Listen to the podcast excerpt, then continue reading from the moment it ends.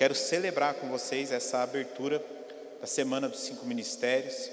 Isso vai ser uma rotina para nós como igreja para o próximo ano. Não sempre, mas pelo menos umas duas ou três vezes no ano que vem nós teremos semanas completas de estudos daquilo que nós enxergamos que é fundamental para o crescimento da igreja como visão. E nós escolhemos esse primeiro tema, que é os cinco ministérios, que ainda estamos aprendendo também sobre isso, mas é algo que nós acreditamos. Se puder baixar só um pouquinho meu retorno, acho que aí vai ficar bom. Quero cumprimentar você que está aí de casa nos assistindo, seja bem-vindo, que Deus possa abençoar. E nós iremos gravar essas cinco ministrações, compilar numa playlist e depois vai ficar disponível no canal da nossa igreja. E eu tenho certeza que daqui a alguns anos nós vamos olhar para essa nossa playlist e vamos falar assim: eu acho que eu falei muita heresia. Pode baixar o meu retorno. Isso. Boa, Edivan.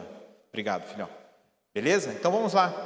Nós vamos falar sobre cinco ministérios. Hoje o pastor Mateus vai estar falando um pouquinho sobre o profético, sobre o ministério do profético, mas nós vamos iniciar este tema de cinco ministérios, primeiramente nessa rápida introdução, entendendo o que é a igreja, como é o formato na concepção de Deus para essa grandiosa obra que é a igreja, a igreja que vem sendo edificada por todo o sempre, desde que começou a humanidade. A igreja nada mais é do que um lugar aonde nós temos uma proximidade com Deus e um relacionamento com Deus. Então é um lugar onde Deus escolheu para ter um relacionamento com o homem. Isso é a igreja. Há quem diga que a igreja começou em Atos dos Apóstolos. Quantas vezes nós já ouvimos isso? A igreja se iniciou em Atos dos Apóstolos. E eu vou falar para você, não, a igreja começou muito antes de Atos dos Apóstolos. Existe uma igreja chamada Igreja Jardim, lá no Éden. Depois da igreja Jardim, vem a igreja Nação, é Deus se relacionando com Israel. E depois da igreja Nação, aí vem a igreja de Atos, ok? Então, sempre houve um relacionamento. No Éden, a palavra diz que todos os dias, no fim da tarde, Deus descia e se relacionava com o homem. No, na igreja nação, Deus estabeleceu uma tenda, depois da tenda, Deus estabeleceu o templo, e ali ele se relacionava com o homem. Então sempre houve relacionamento. Então eu quero falar um pouco sobre isso, de algo que Deus vem edificando, que Deus sonhou a igreja desde a concepção de Adão e Eva. O primeiro texto é em 1 Coríntios, capítulo 3, verso número 10. 1 Coríntios 3, verso 10, a palavra diz assim: Segundo a graça de Deus que me foi dada, lancei o fundamento como sábio construtor. Irmãos, eu, eu, preciso que vocês prestem bem atenção nesses textos que nós vamos ler. Eu vou passar de uma forma rápida, superficial, porque se fosse perdermos aqui ou ganharmos tempo em cima disso, nós iríamos ter pelo menos aí uns dois, três dias só para falar deste desenho que é a igreja, para depois iniciarmos nos cinco ministérios. Então nós vamos queimar uma etapa, então eu preciso que haja um entendimento. E esse texto ele é chave para a gente, tá bom? Então, ó, segundo a graça de Deus que foi dada, Paulo está falando, lancei o fundamento como sábio construtor. Grava isso, construtor e o outro edifica sobre ele. Porém, cada um veja como edifica, porque ninguém pode lançar outro fundamento além do que foi posto, o qual é Jesus Cristo. E se alguém edifica sobre o fundamento, é ouro, prata, pedras preciosas, madeira, feno ou palha, a obra de cada um se torna manifesta, pois o dia a demonstrará porque será revelada pelo fogo, e o fogo provará qual é a obra de cada um. Se aquilo que alguém edificou sobre o fundamento permanecer, este receberá recompensa.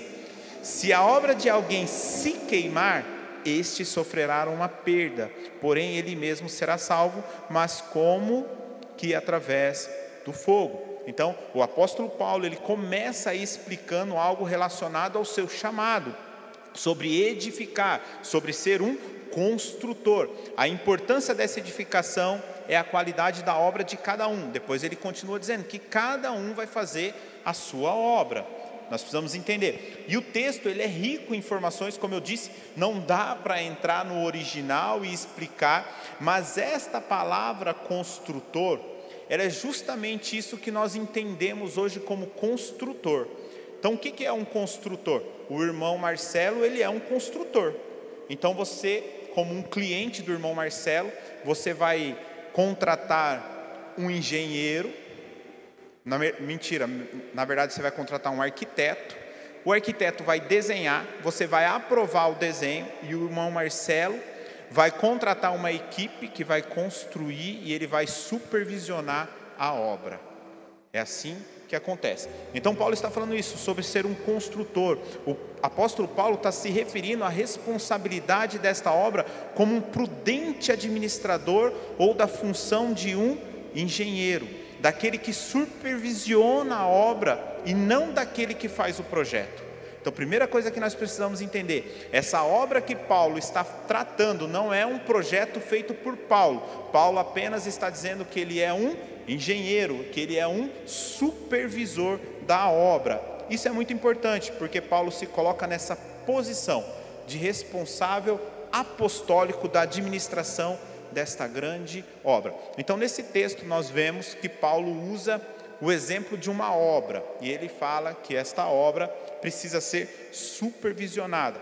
O escritor aos Hebreus, no capítulo 11, no verso 10, diz que Abraão aguardava a cidade que tem fundamentos, da qual Deus é o arquiteto e construtor.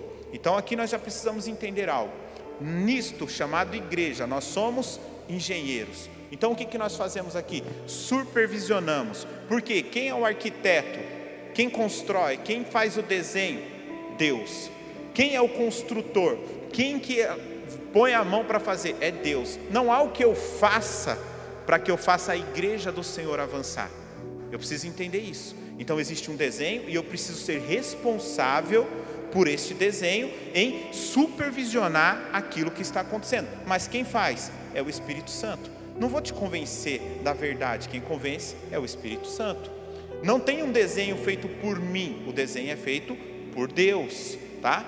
Então, quando compreendemos isso, precisamos nos atentar que no trabalho do arquiteto, do construtor e do engenheiro, para facilitar essa analogia feita por Paulo e o escritor aos Hebreus, que para mim também é Paulo, tá bom? Mas a Bíblia não diz isso, eu só acho.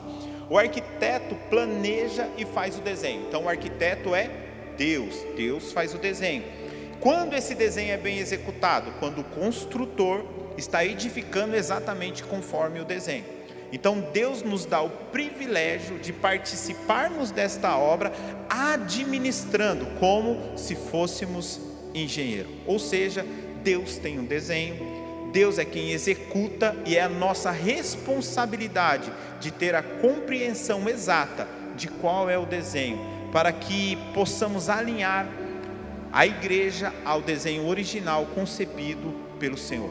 Então, ao longo da história, Deus se posiciona e nunca vai renunciar o seu papel de arquiteto e edificador na grandiosa construção chamada igreja.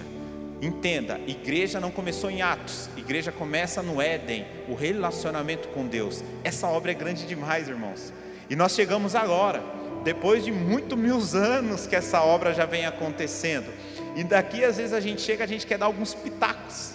Não, mas eu acho que deveria ser assim. Não, já existe um desenho, algo desenhado pelo Senhor.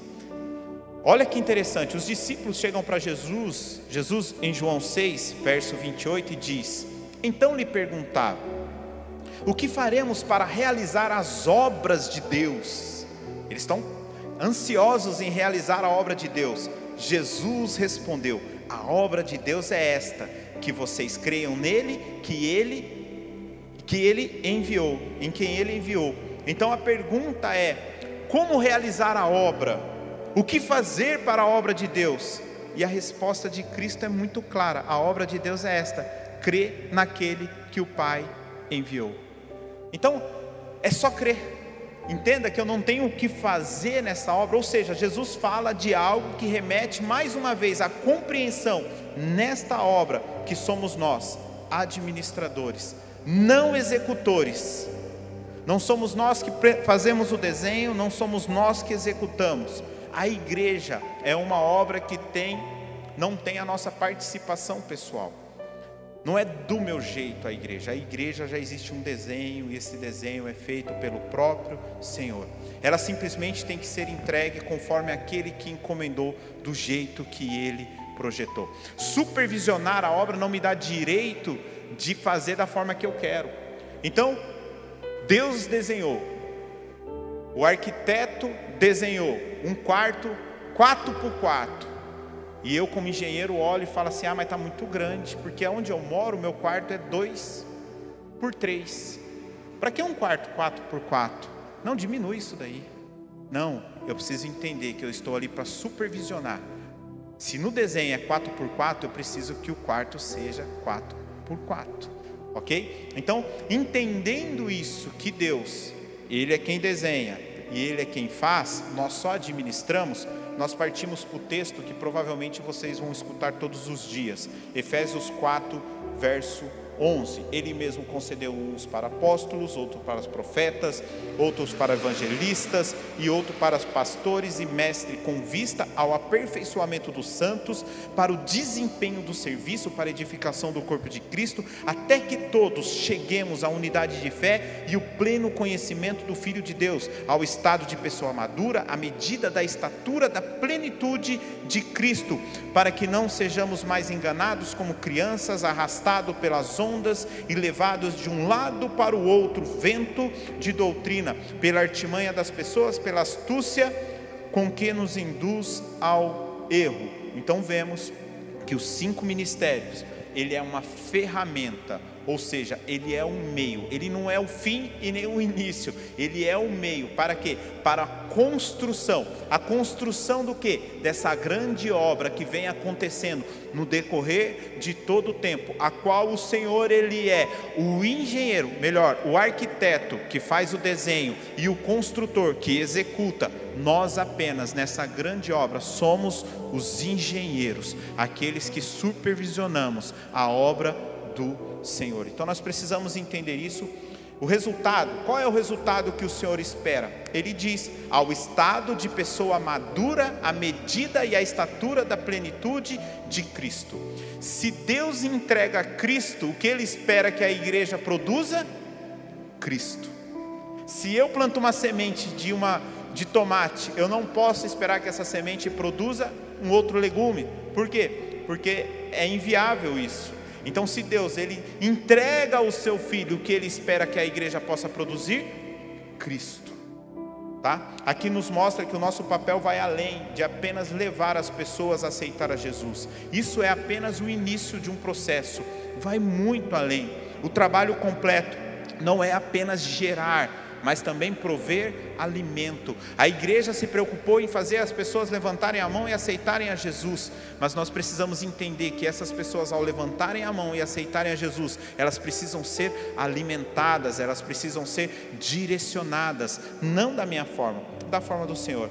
Assim, a multiforma de Cristo foi distribuída em cinco ministérios, com as suas formas específicas Cada ministério se move de forma individual e pessoal, mas nós entendemos que cada ministério é uma engrenagem se completando e o final esperado é o mesmo resultado, que as pessoas possam crescer e amadurecer em Cristo, ser pessoas maduras. Então, Cristo distribui a graça. Isso é o legal da igreja. A minha graça, eu não tenho toda a graça. Então, para que eu possa ser completo, eu preciso do Anderson. Para que eu possa ser completo, eu preciso do Cristiano. Eu preciso do irmão Marcelo. Porque a graça que eles portam, eu não porto. Então aqui nós nos completamos e assumimos um, como uma engrenagem. E isso faz com que a igreja avance. Ok? Com o tempo, a igreja esqueceu dos cinco ministérios. Ela concentrou em um único ministério então existem cinco pilares que sustentam a igreja. A igreja esquece quatro pilares, ela sustenta apenas em um pilar, que é o pilar pastoral. É o pastor. Gerando uma dependência total naquele que só tem 20% da multigraça de Deus, do Senhor Jesus Cristo. Então é por isso que muitas pessoas se frustram muitas vezes com a igreja, por quê? Porque é uma dependência plena no pastor. No pastor, nós podemos entender que há o cuidado, e você vai ver isso na sexta-feira, eu estarei ministrando sobre pastor aqui. Você vai ver que há o cuidado, acolhimento. O pastor, ele tem um olhar mais amplo daquilo que acontece dentro da igreja. É a pessoa que disciplina, é a pessoa que aconselha, é a pessoa que tem paciência para ouvir e direcionar. O pastor, o pastor que exerce a sua função, na verdade, ele é alguém que tira a dependência dele. Quantos lugares nós não vamos que as pessoas são completamente dependentes do pastores? O pastor que precisa orar, o pastor que precisa isso, o pastor que precisa aquilo, tudo é através do pastor, mas um pastor que entende a multigraça de Deus e o papel dele no aconselhamento dele, ele não traz a dependência da pessoa para a sua pessoa, mas ele leva a pessoa à dependência em Cristo Jesus. Esse é o papel de um pastor. Mas nós colocamos tudo sobre o pastor. Com o tempo nós transferimos todos os atributos ao pastor. Nós achamos que o pastor que precisa ensinar a palavra, o pastor que precisa ter a profecia, o pastor que precisa administrar a igreja, o pastor tem que fazer tudo. Entenda? Então nós pegamos tudo que nós esperamos da igreja e depositamos apenas naquele que tem aproximadamente 20% da multigraça e forma de Jesus Cristo. Então isso é um problema. Mas aí hoje, e nessa semana, nós vamos entender que existem outras pessoas que caminham também de uma forma diferente do pastoreio, mas que completam essas multigraças.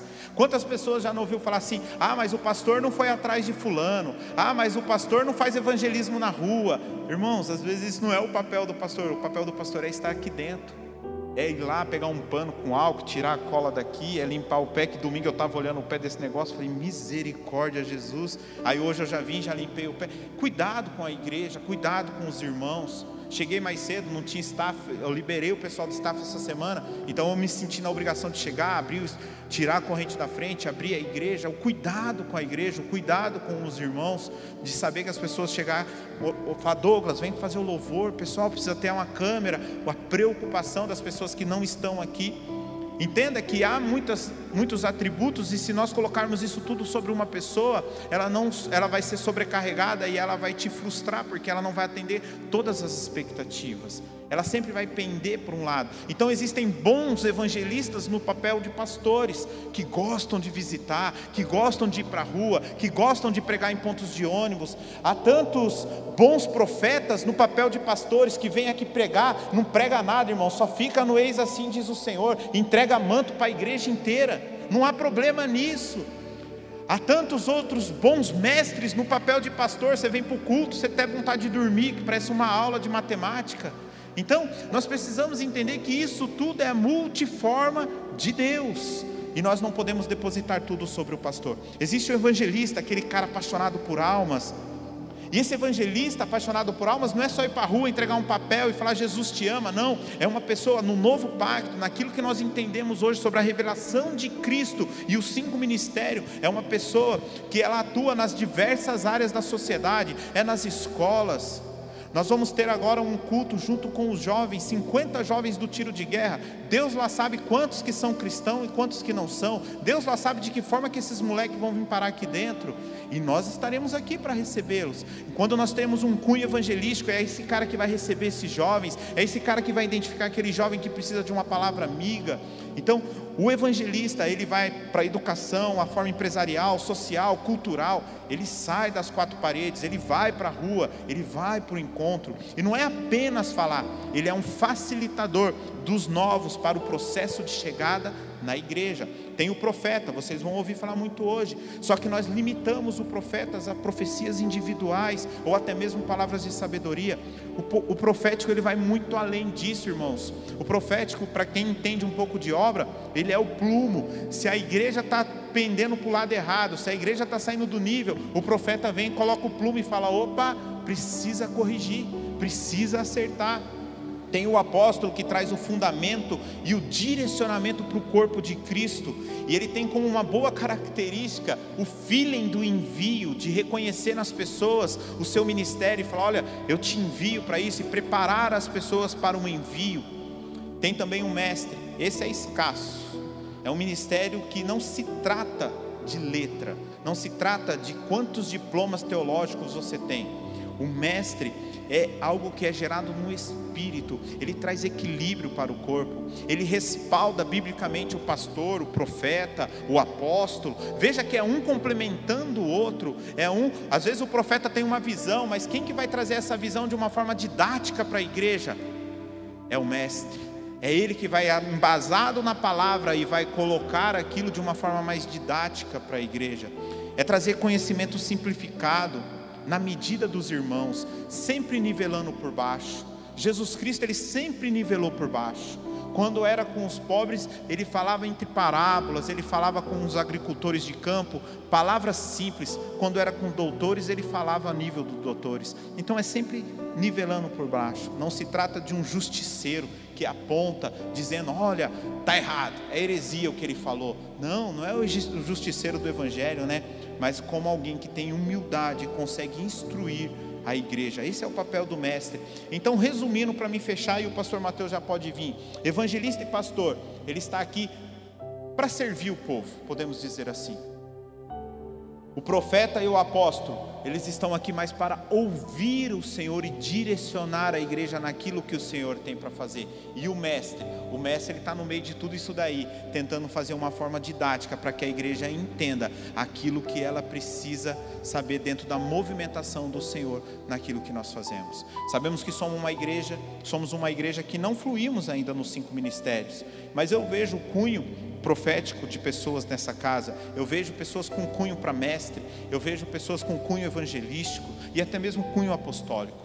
Nós enxergamos isso, só que nós precisamos ter calma, porque isso é construído com o tempo, não é do dia para a noite, não é porque fizemos a semana dos cinco ministérios, que na semana que vem eu já vou te apresentar um profeta nesta casa, vou te apresentar um mestre nessa casa, mas nós vamos entendendo que conforme as pessoas vão entendendo e elas vão se aprofundando naquilo que ela foi chamada, aí nós entendemos que elas estão prontas para servir o corpo de Cristo naquilo que tem. Caminhamos até agora sobrecarregando o pastor, continue assim, porque nós não podemos enfiar o pé pelas mãos, mas nós entendemos que é necessário pelo menos caminharmos com pessoas que entendem sobre os cinco ministérios. Então, nós servimos, nós caminhamos junto com a sonho de Deus. Lá existem 150 ministros. Profeta tem que ir lá sair do ladrão lá mestre, evangelista, cara, é o que mais tem lá dentro. Apóstolo, e às vezes a gente enxerga isso, quando fala apóstolo, dá até arrepio, né? Porque aí a gente lembra do Valdomiro, nós lembramos do, lembra do Duque, lembra desses caras aí, meu irmão, que deturparam o nome de apóstolo. Então que possamos aprender e estudar. Se você tem dúvidas sobre isso, acompanhe as cinco aulas. E eu quero agora que o pastor Mateus venha e complemente aquilo que eu falei, trazendo hoje um pouco para vocês a questão profética. Boa noite, galera. Tudo bem? Graças a Deus. Você está esperando um profeta, né? Ministério profético. Mas o profeta está ausente no momento, então veio eu mesmo. Amém? Estava ali, enquanto o pastor fazia a introdução, e o Senhor ministrou algo no meu coração, que não está na minha mensagem, mas eu acho necessário a gente falar, para que a gente possa ficar todo mundo na mesma página porque durante essa semana a gente não vai somente falar dos cinco ministérios, mas a visão dos cinco ministérios à luz do novo pacto, da nova aliança com Deus. Então eu quero rapidamente, questão de cinco minutos, trazer um pouquinho do que é esse novo pacto, essa nova aliança que nós estamos vivendo. Segundo Coríntios, no seu capítulo 3, do versículo 1 até o 18. É um texto um pouco longo, mas é um texto que ele mesmo se explica. Segundo Coríntios 3, do 1 ao 18.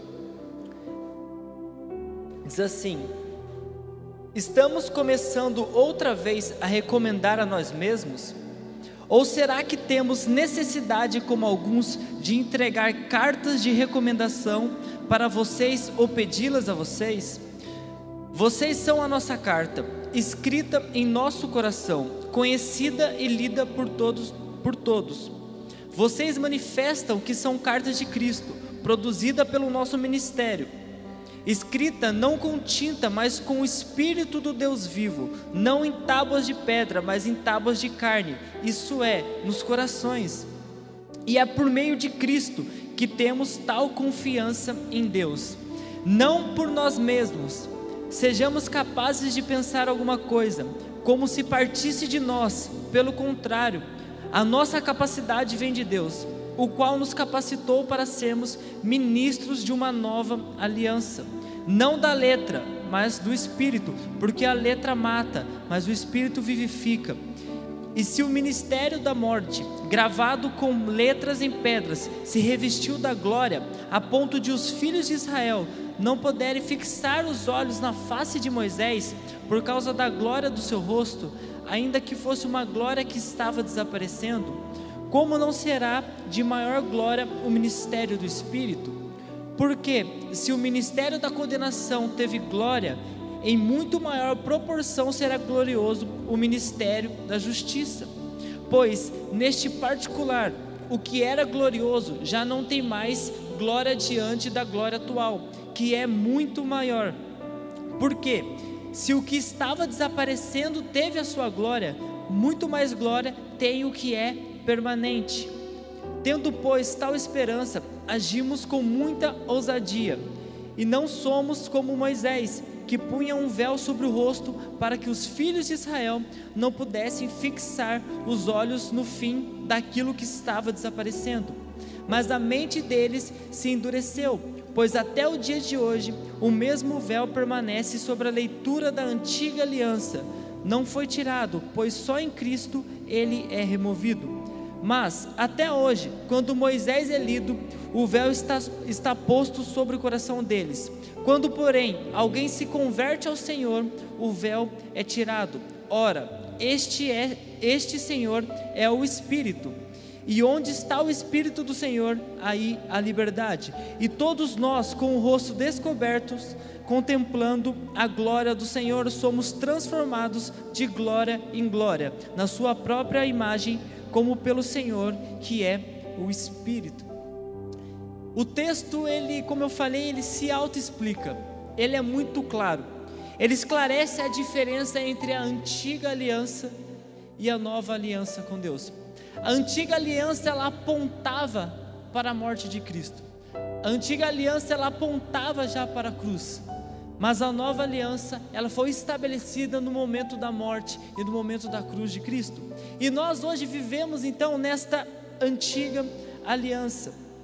Muitas vezes nós interpretamos mal as coisas porque nós estamos numa nova aliança, mas ficamos com os olhos e a mente fixas na antiga aliança.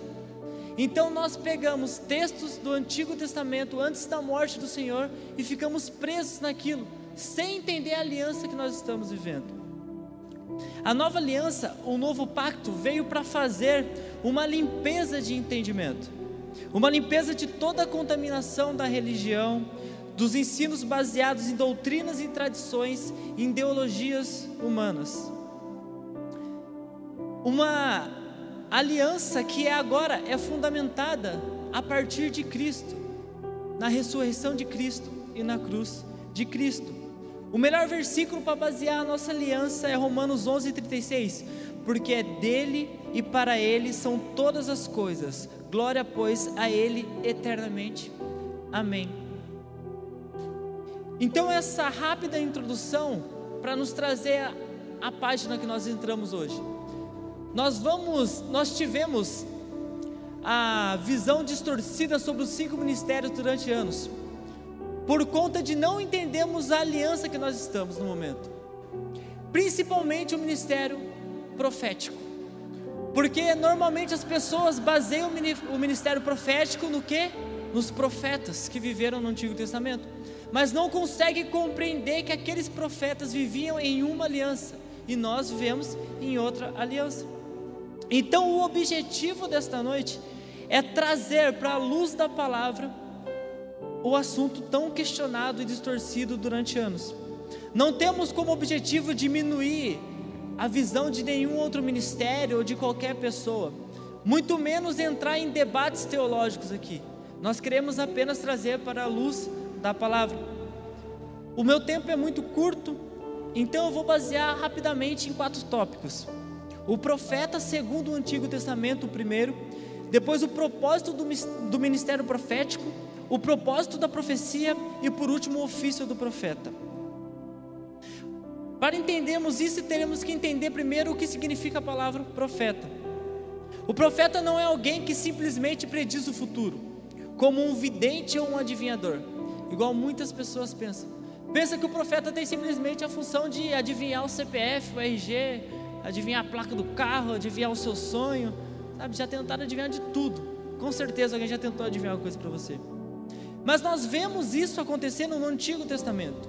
Mas o papel do profeta, como o pastor baseou aqui, é muito mais amplo do que apenas previsões futuras.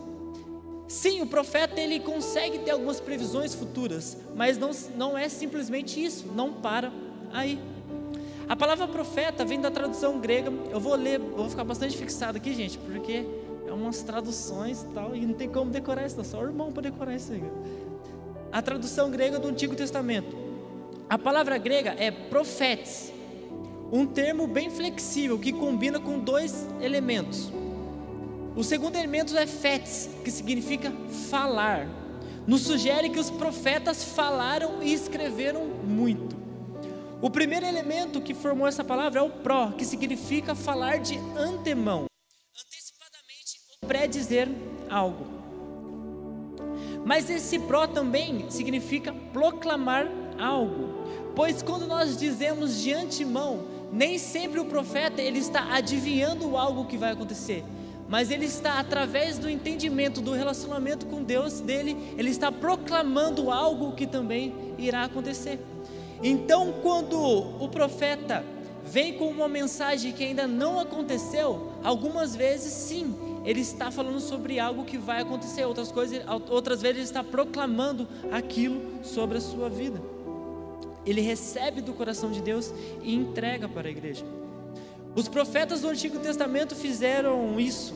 Eles revelaram coisas por vir e também ousadamente proclamaram coisas para o tempo deles. Se você pegar Isaías, você vê que ele falava muito sobre coisas que iriam acontecer. Se você pegar Joel, o texto que eu que eu usei aqui no, na minha última ministração, você vê que Joel ele proclamou coisas, porque as coisas que ele falava aconteceu na geração dele mesmo. Então Joel ele, ele previu coisas lá do futuro que aconteceu em Atos 2, mas também ele falou sobre coisas que aconteceu no tempo dele, e nós vimos isso no domingo. Mas essa palavra grega, profetes, é um termo usado na septiag... me ajuda gente, septiaginta. O que é isso? Como que é? É isso que a Carol falou. Se quem tiver dúvida, pode perguntar para a Carol depois do culto.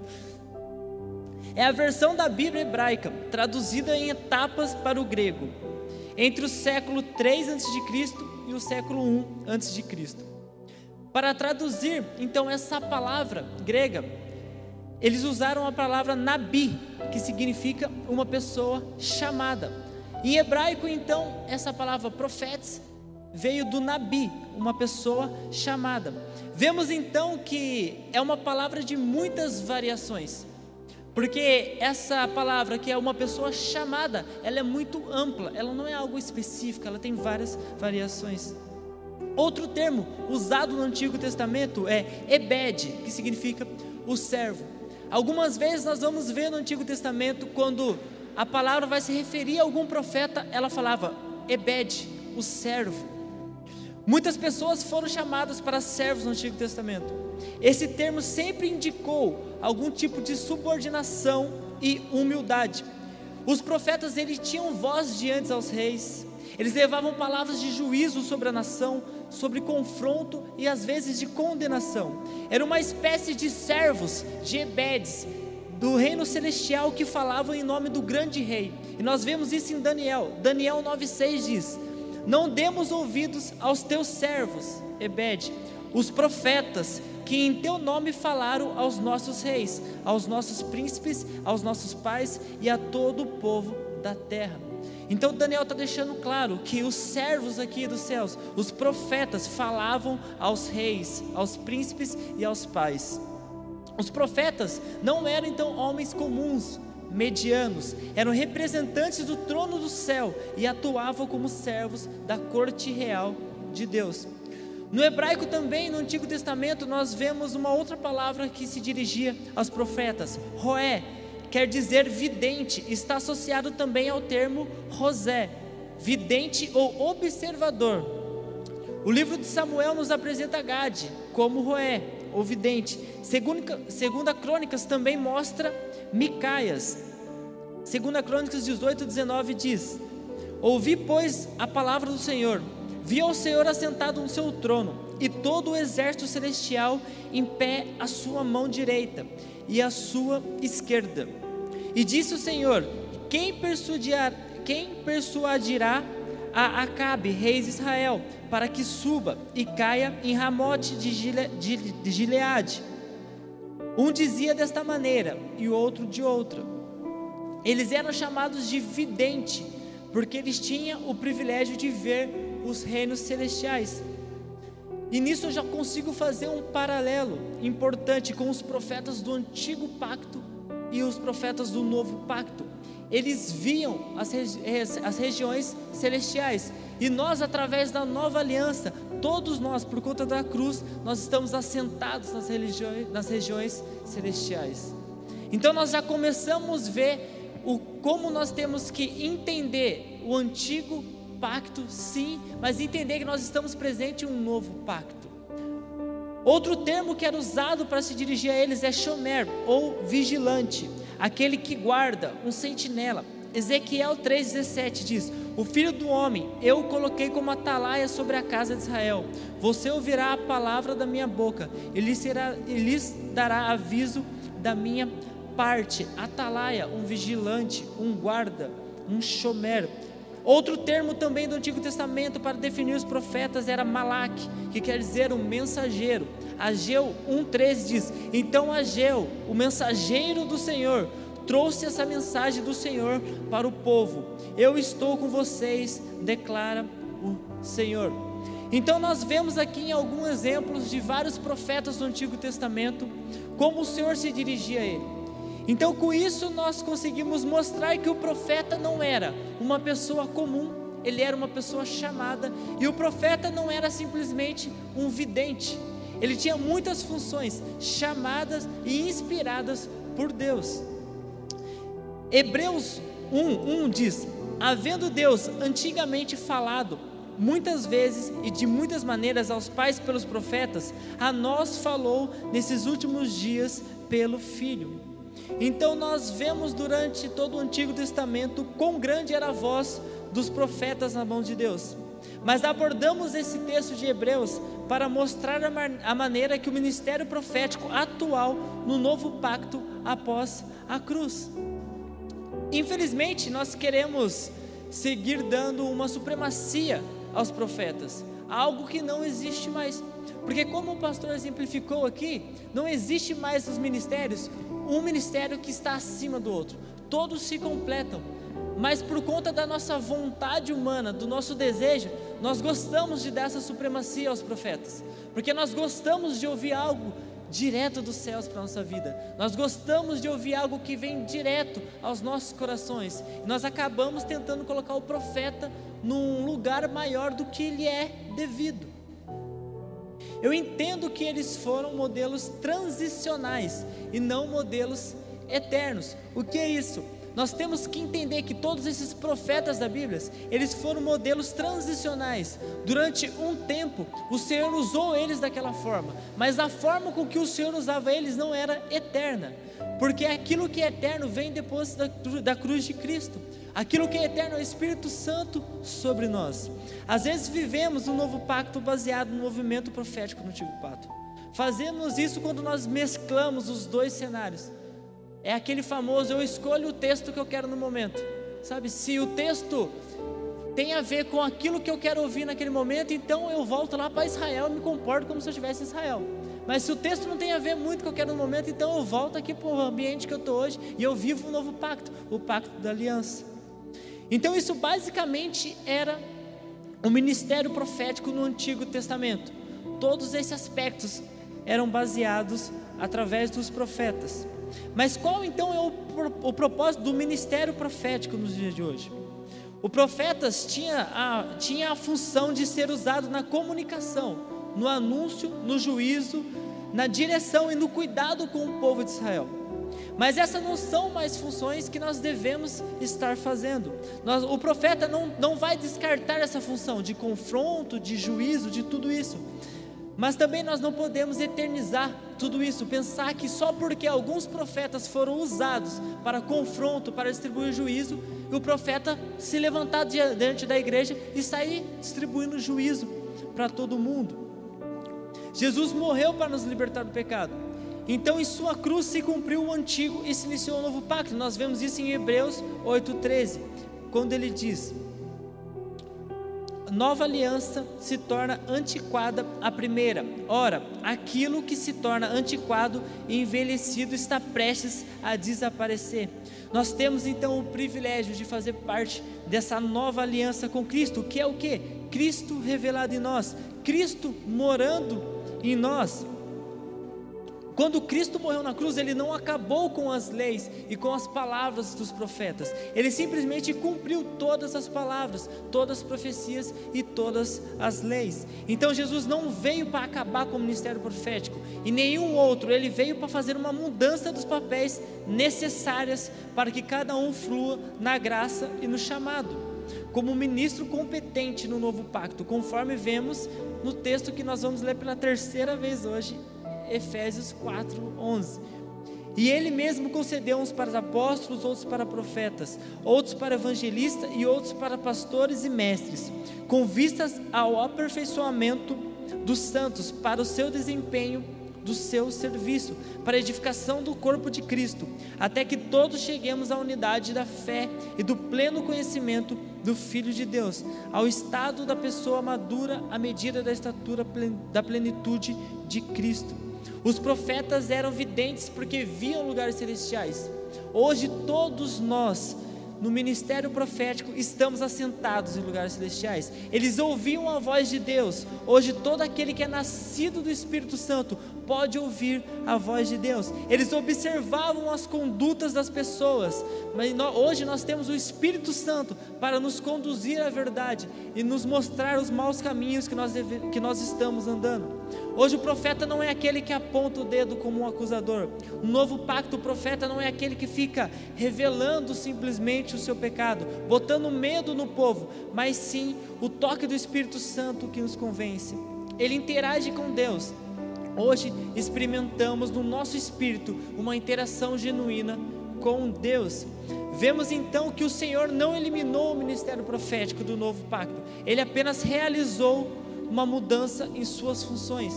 Qual seria então a função do ministério profético hoje? O profeta está presente até que cheguemos a um corpo maduro. O ministério do profeta é para equipar os santos e o profeta está marcado no novo pacto com, um trabalho em equipe. Então hoje a necessidade, o ministério profético é aquele ministério que caminha junto com todos os outros ministérios. Não existe mais aquele profeta que acha que ele caminha sozinho. Andam aí com agendas falando eu sou profeta e entregando diversas profecias por aí. E a única coisa que isso pode fazer é quando uma palavra não está ligada a um corpo, quando uma palavra não está alinhada com o corpo de Cristo, ela vai apenas ferir pessoas. São palavras sem direções. Então, o, o ministério profético não caminha mais nos dias de hoje sozinho, ele caminha junto com outros quatro ministérios. Que fique claro que o ministério do profeta não trabalha sozinho. Um profeta solto pode gerar muito mais danos do que bens às pessoas. Eu creio que todo mundo aqui já recebeu alguma profecia que não se cumpriu e você ficou machucado por isso. Eu lembro que eu já recebi profecia, eu casado com a Bia, a pessoa falou: Você vai casar. Pensei que a Bia ia cair. Eu falei: Bia, vai dar ruim para você, você vai morrer, vai acontecer algo. Eu não vou largar. Então acho que ele está falando que você vai morrer. E eu casado com a Bia falava que a gente ia casar. Então, muitas vezes nós recebemos muitas profecias. E quando um profeta, você pode observar Normalmente essas profecias não vêm de um profeta da casa. não vem de alguém totalmente derramado a palavra, mas vem de alguém que não tem um coração sujeito a ninguém. Vem de alguém que está se movimentando simplesmente por desejos. É o profeta sozinho que nós estamos falando aqui. Mas então, qual é o propósito da profecia? Segundo Coríntios 5, 17 e 19, diz assim: Se alguém está em Cristo, é nova criatura. As coisas antigas já passaram, e eis que fizeram novas. Ora, tudo isso provém de Deus, que nos reconciliou consigo mesmo por meio de Cristo e nos deu o ministério da reconciliação, a saber que Deus estava em Cristo, reconciliando consigo o mundo, não levando em conta os pecados dos seres humanos e nos confiando a palavra da reconciliação.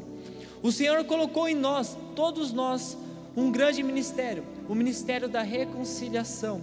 O profeta hoje ele atua reconciliando devemos desmistificar que temos que profetizar o tempo de juízo e condenação ao povo apenas, mas nós devemos reconciliar o povo com Deus.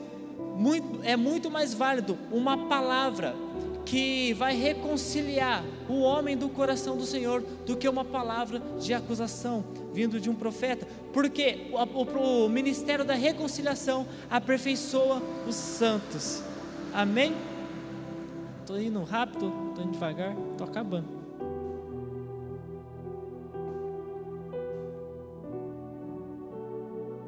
Então nós aprendemos hoje que não é sobre um profeta, mas é sobre um ministério profético que está sobre a igreja.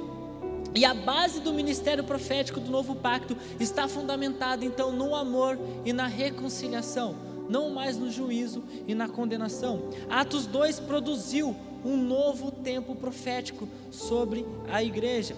No lugar de um profeta ou um pequeno grupo de profetas, no novo pacto, Deus derrama o seu espírito sobre toda a carne, nos tornando um povo profético, um ministério profético, um espírito profético sobre a igreja.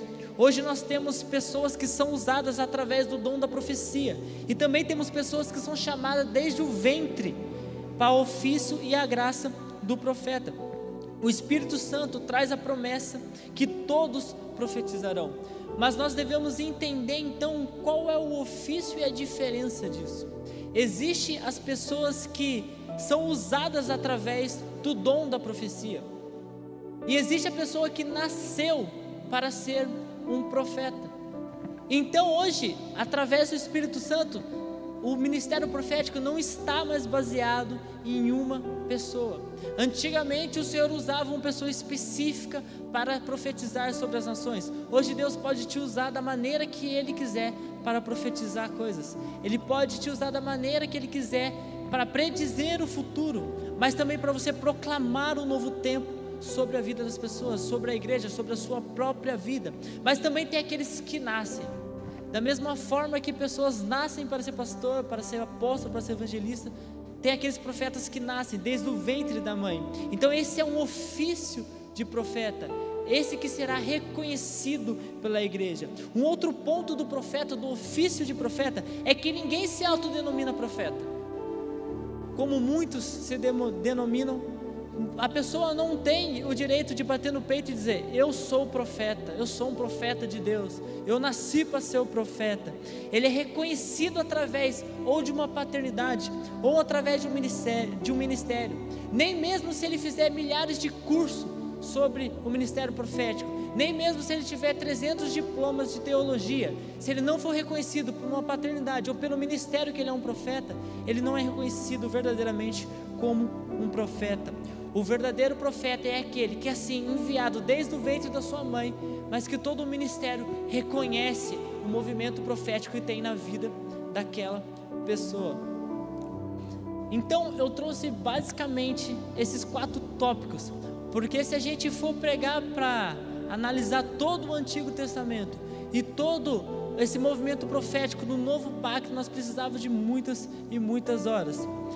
Mas eu espero que esses quatro tópicos tenham te trazido alguma clareza e também tenha despertado em vocês o interesse de ir mais a fundo nesses assuntos.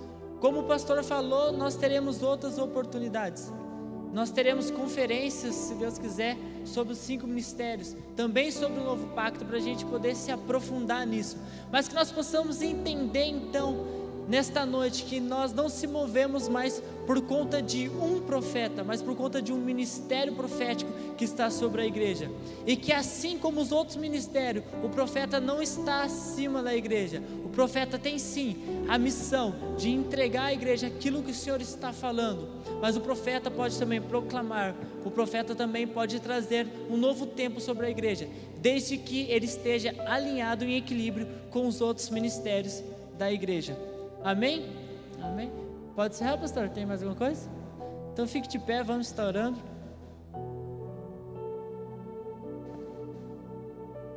Feche seus olhos.